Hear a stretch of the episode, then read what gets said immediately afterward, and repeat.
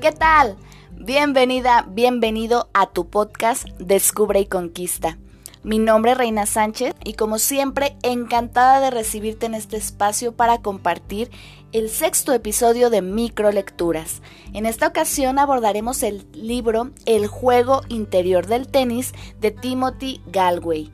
Este libro me lo recomendaron en una sala de Clubhouse donde estaban hablando acerca de cómo se da este conflicto interior entre una parte de nosotros que quiere y sabe cómo hacer algo y otra que aparentemente nos sabotea. Entonces, en este texto que ni el mismo autor se imaginaba que iba a poder extrapolar estos principios del deporte a cualquier otra área de la vida, vamos a encontrar aspectos muy importantes para poder observar dentro de nosotros cuando está ocurriendo este, esta suerte de duelo.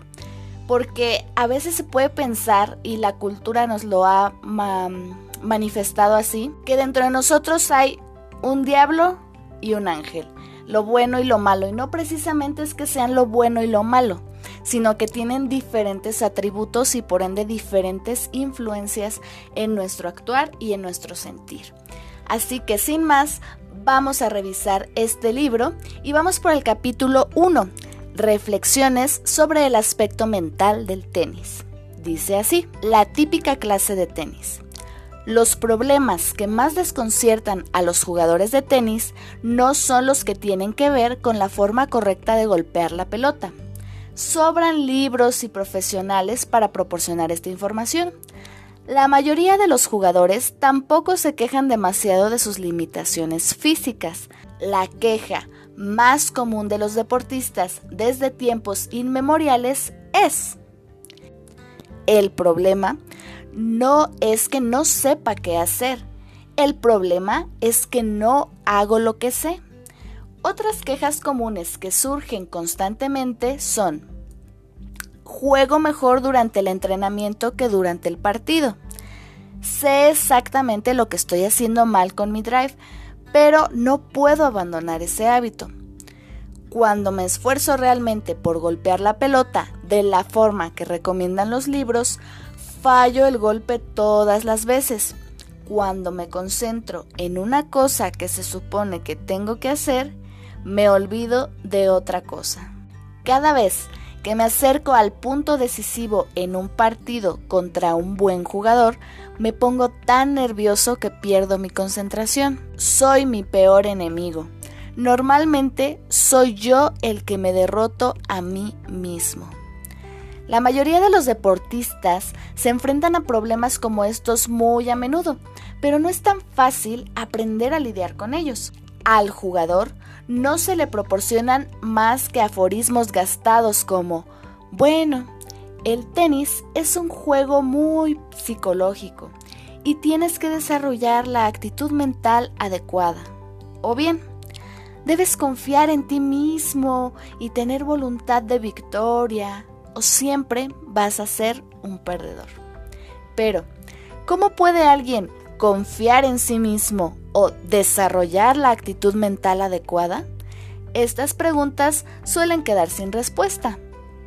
Así que nunca ha hecho más falta encontrar la forma de mejorar estos procesos mentales que convierten la información técnica sobre cómo golpear la pelota de tenis en acción efectiva.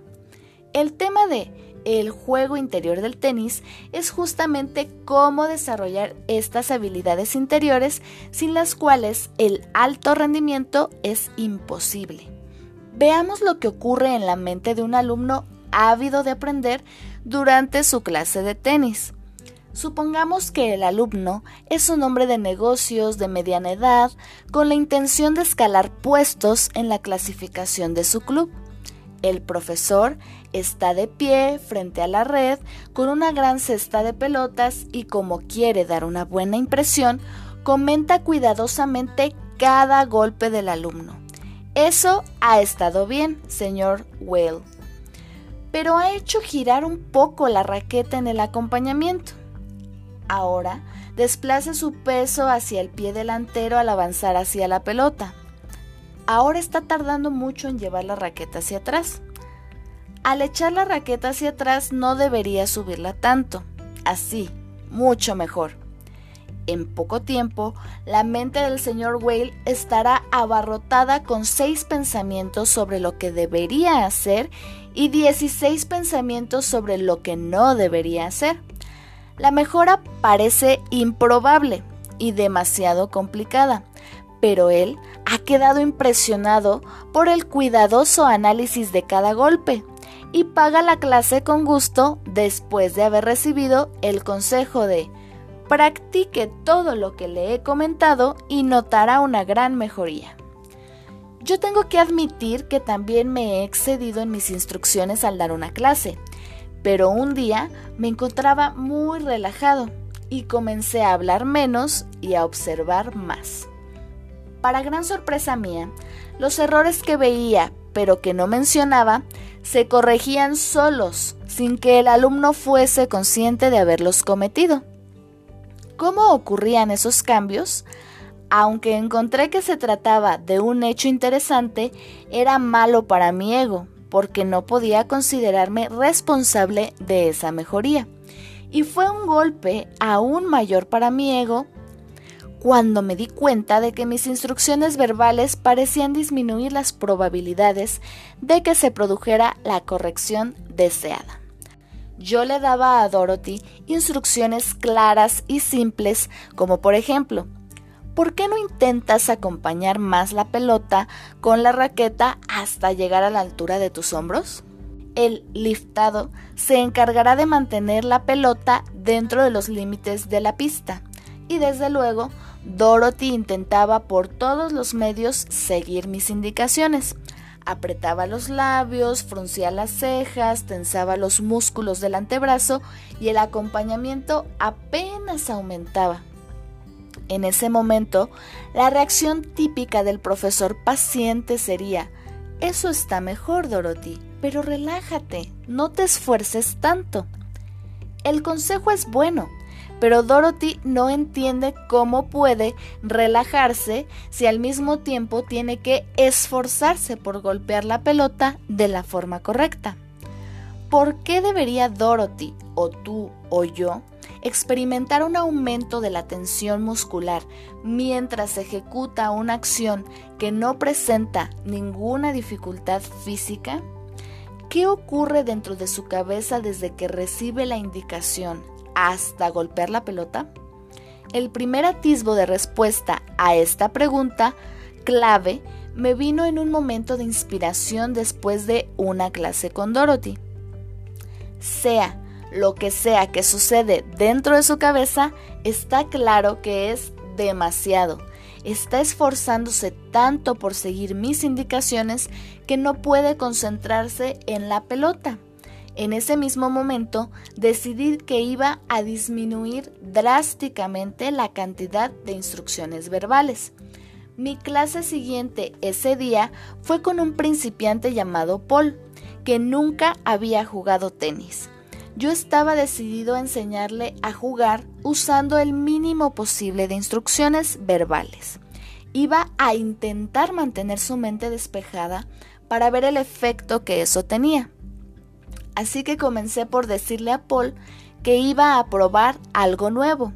Iba a saltarme por completo todas las explicaciones que solía dar a los principiantes sobre la forma de empuñar la raqueta, sobre el golpeo y sobre la posición de los pies para un drive básico. En lugar de eso, yo iba a ejecutar 10 drives y quería que él me observara cuidadosamente sin pensar en lo que yo estaba haciendo, sino solo intentando captar una imagen visual del drive. Paul tenía que repetir mentalmente esa imagen varias veces y luego debía dejar que su cuerpo la imitara. Después de mis 10 drives, Paul se imaginó a sí mismo ejecutando el drive igual que yo. Luego, cuando le puse la raqueta en la mano de forma que la empuñadura fuese la correcta, me dijo, he notado que lo primero que hiciste fue mover los pies. Yo le respondí con un evasivo gruñido y le pedí que dejara que su cuerpo imitase el drive lo mejor que pudiera. Paul dejó caer la pelota, echó la raqueta hacia atrás y golpeó la pelota con un perfecto acompañamiento que terminó a la altura de los hombros. Estupendo para hacer un primer intento. Pero espera, sus pies no se habían movido un centímetro de la perfecta posición en la que se había colocado antes de echar la raqueta hacia atrás. Los pies estaban clavados en la pista. Se los señalé y Paul me dijo, ah, sí, me olvidé de ellos. El único elemento del golpe que había intentado recordar fue lo que no hizo. Todo el resto había sido absorbido y reproducido sin que hubiera pronunciado una palabra o se hubiera dado una sola instrucción.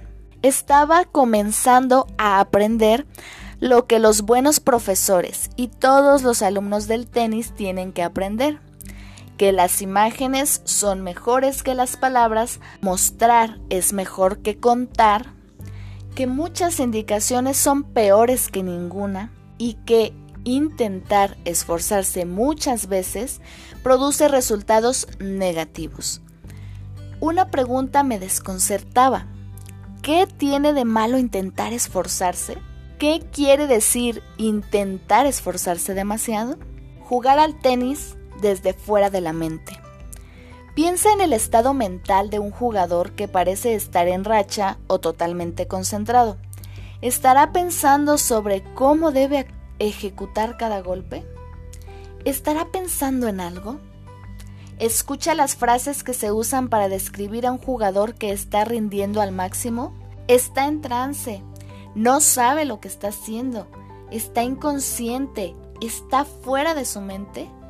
El denominador común de esas descripciones es que hay una parte de la mente que no está activa.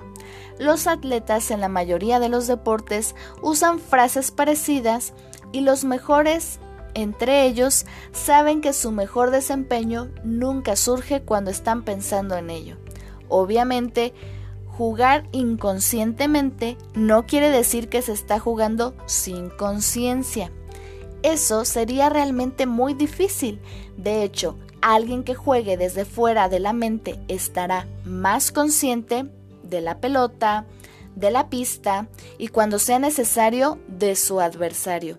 Pero no es consciente de darse indicaciones a sí mismo, ni de pensar en cómo golpear la pelota, ni de intentar corregir errores pasados o repetir los aciertos.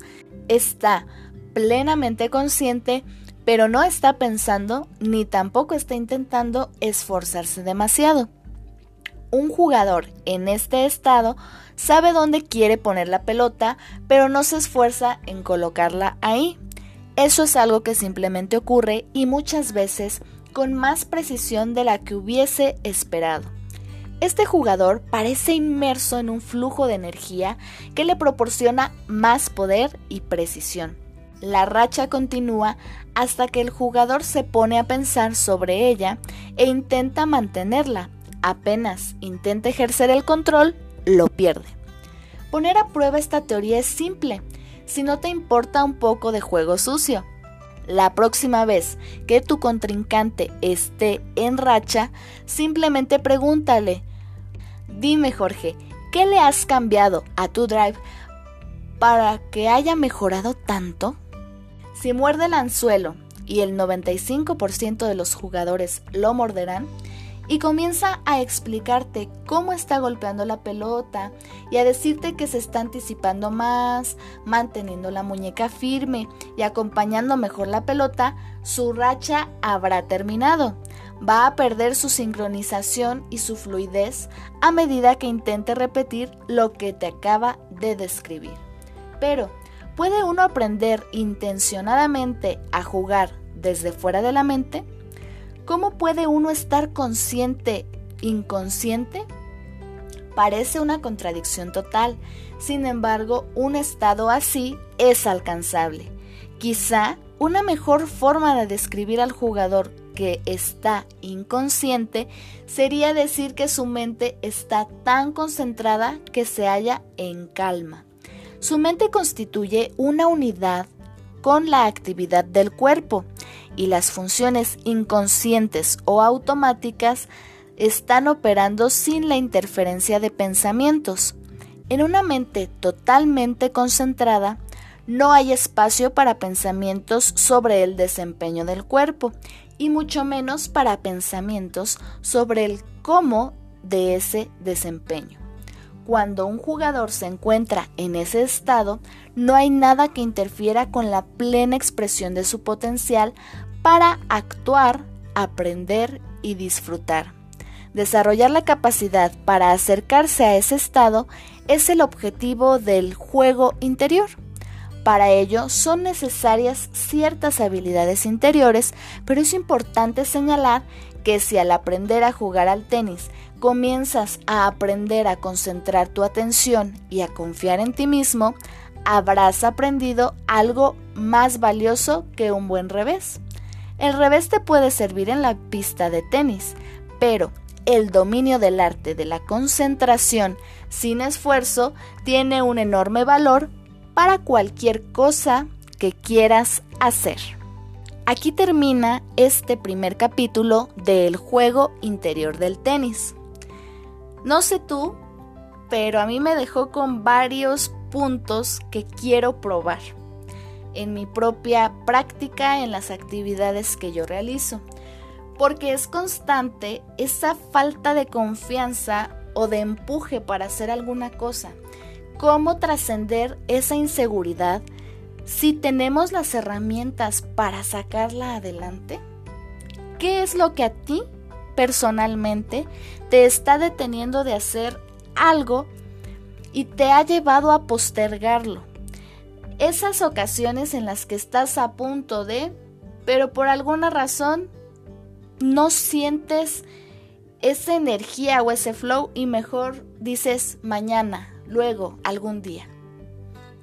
Te dejo con esta reflexión y como siempre sabes que me encanta saber tu opinión por el medio que te parezca mejor y en el que te sientas más cómodo, más cómoda.